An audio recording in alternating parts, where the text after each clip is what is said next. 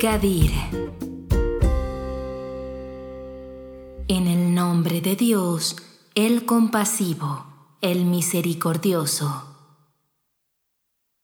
Alrededor del año 600 después de Cristo, la península arábiga ardía debido a las diversas guerras que tenían lugar en su vasto territorio.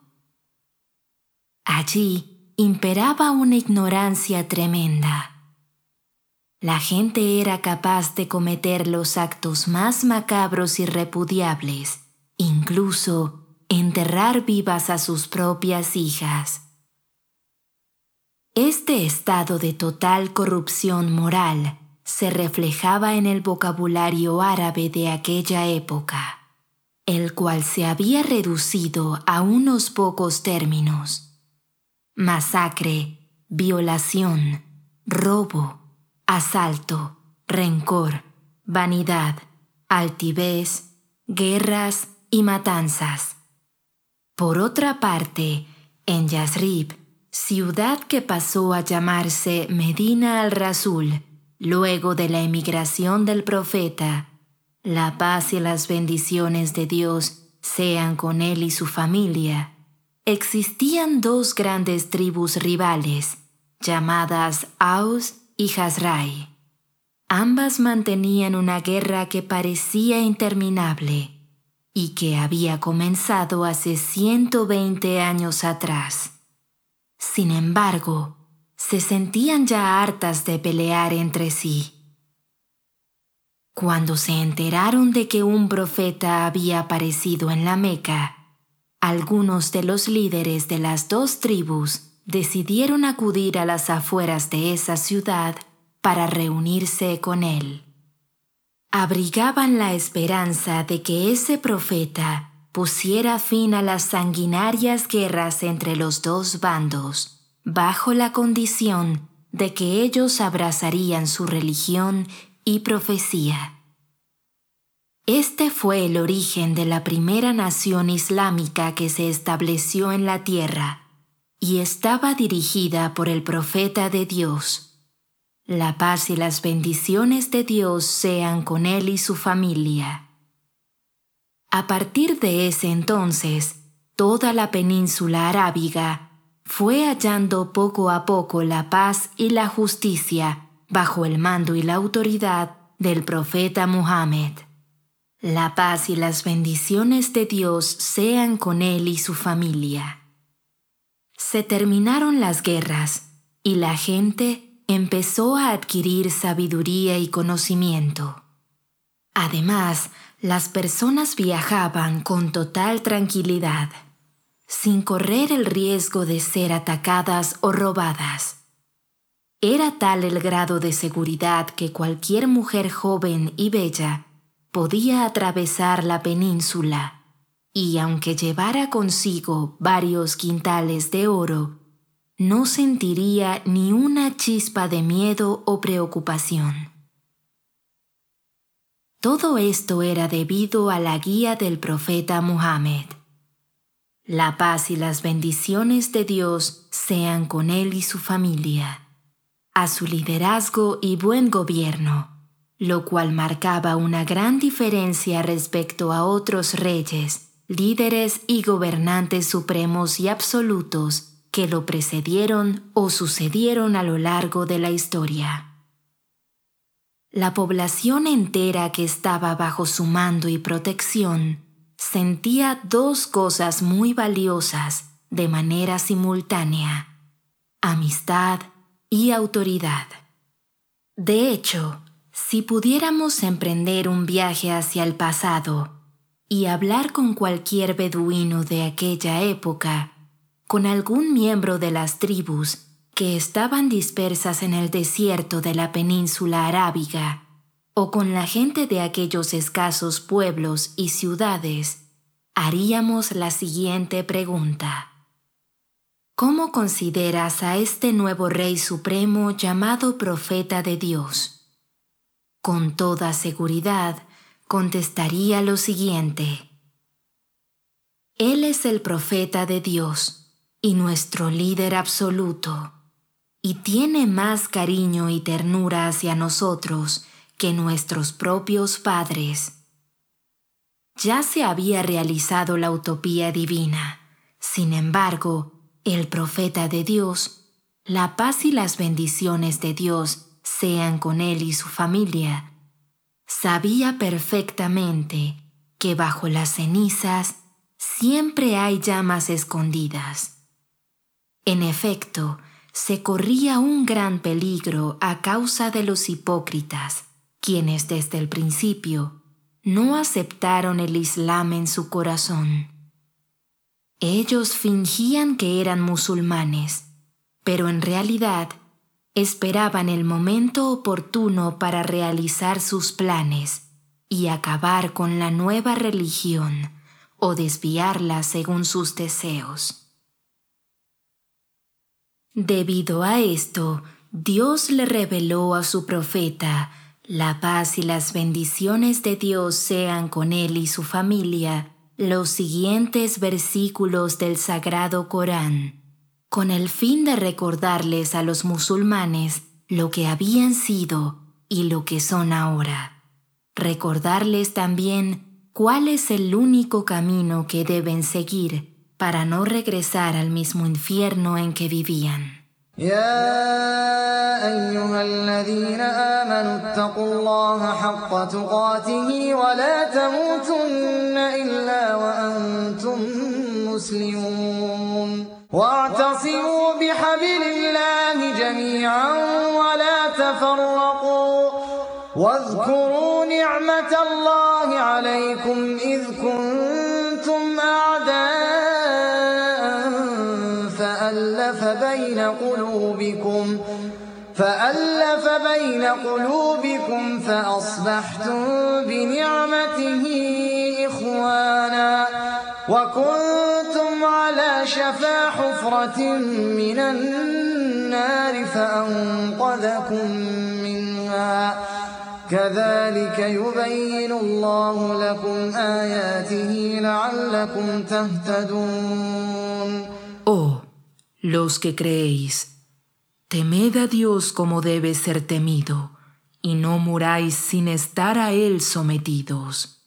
Y aferraos a la cuerda de Dios todos juntos, y no os disperséis. Y recordad la merced de Dios con vosotros cuando erais enemigos, y Él unió vuestros corazones y os convertisteis por su merced en hermanos y estabais al borde del abismo del fuego, y os salvó de él.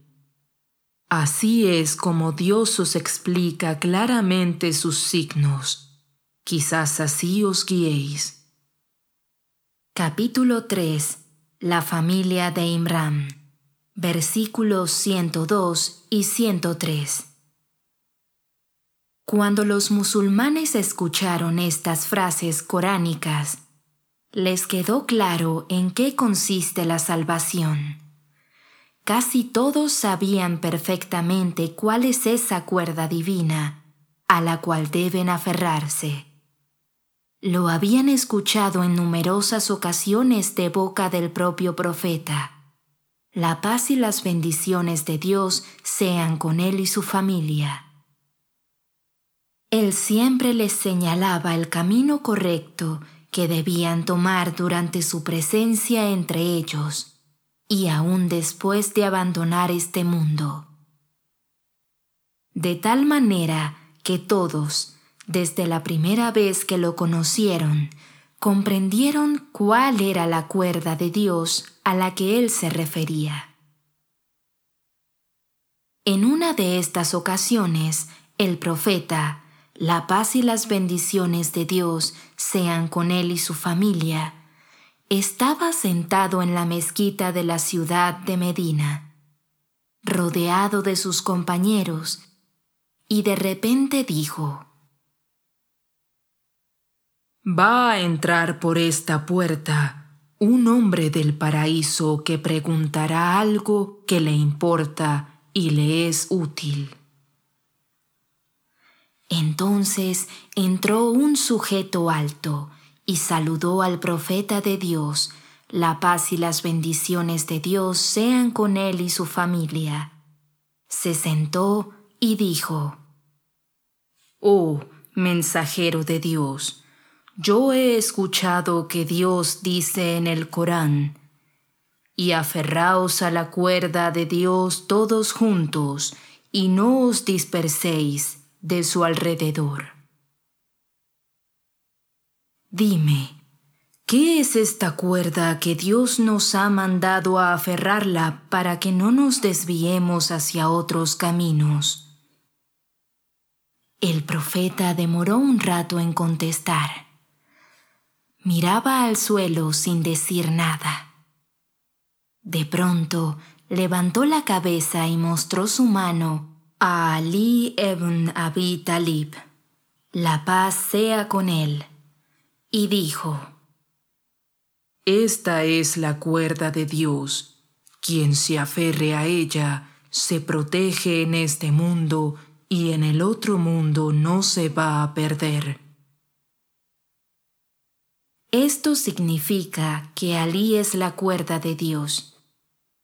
Ali ibn Abi Talib, el emir de los creyentes, la paz sea con él el fundamento por el cual es posible distinguir el camino que conduce al paraíso del camino que lleva irremediablemente al infierno. Alí, el mismo a quien los árabes acudían para probar la legitimidad de los hijos. Sí, eran tan elevadas sus virtudes y probada su honorabilidad, que llevaban ante él un niño y si éste mostraba afecto y cariño hacia el imán, quedaba demostrado que su madre lo había concebido de una relación lícita. En cambio, si mostraba odio y rencor, se enteraban que era hijo de una relación ilegítima, de una fornicación. Alí está con Dios y Dios está con Alí. Alí está unido a la verdad y la verdad está unida a Alí. Alí es la única salvación y cualquier camino que no sea Él conducirá al fondo del infierno. El mensajero de Dios, la paz y las bendiciones de Dios sean con Él y su familia. Desde el primer día que recibió la revelación divina, declaró el puesto de Ali como el camino y la guía hacia el triunfo final. Así que no pasaba un solo día sin que el profeta, la paz y las bendiciones de Dios sean con él y su familia, aprovechara el momento oportuno para recordarle a la gente que su sucesor, elegido por Dios, era Ali ibn Abi Talib el imam Ali, la paz sea con él. Él siempre les hacía entender de distintas maneras que su sucesor era el imam Ali, la paz sea con él, pero esta declaración la realizaba ante grupos pequeños o relativamente grandes de musulmanes. Así fue siempre hasta que llegó el día de Gadir en ese bendito día, el profeta Muhammad, la paz y las bendiciones de Dios sean con él y su familia, hizo saber a todos los musulmanes de manera categórica y con toda la claridad quién sería su sucesor luego de su muerte. Esto era algo que le había ordenado el mismo Dios, es decir, por mandato divino.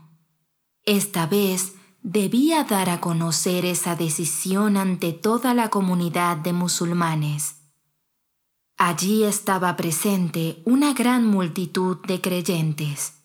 Casi todos le habían acompañado en su última peregrinación, llamada Hayat al-Wida, que significa la peregrinación de despedida. Dado que era la última vez que el profeta, la paz y las bendiciones de Dios sean con él y su familia, iba a realizarla. Como ya se dijo, no era la primera vez que el profeta Muhammad, la paz y las bendiciones de Dios sean con él y su familia, aclaraba este asunto entre sus compañeros y seguidores. Sin embargo, esta vez lo hizo con la intención de que todo el mundo lo escuchara y no quedara así ni la más mínima duda acerca de que Alí, el elegido por Dios, sería su sucesor. No olvides suscribirte a Fátima TV, es muy sencillo, solo debes incluir nuestro número en los contactos de tu teléfono móvil. Más 54 938 1539 0737.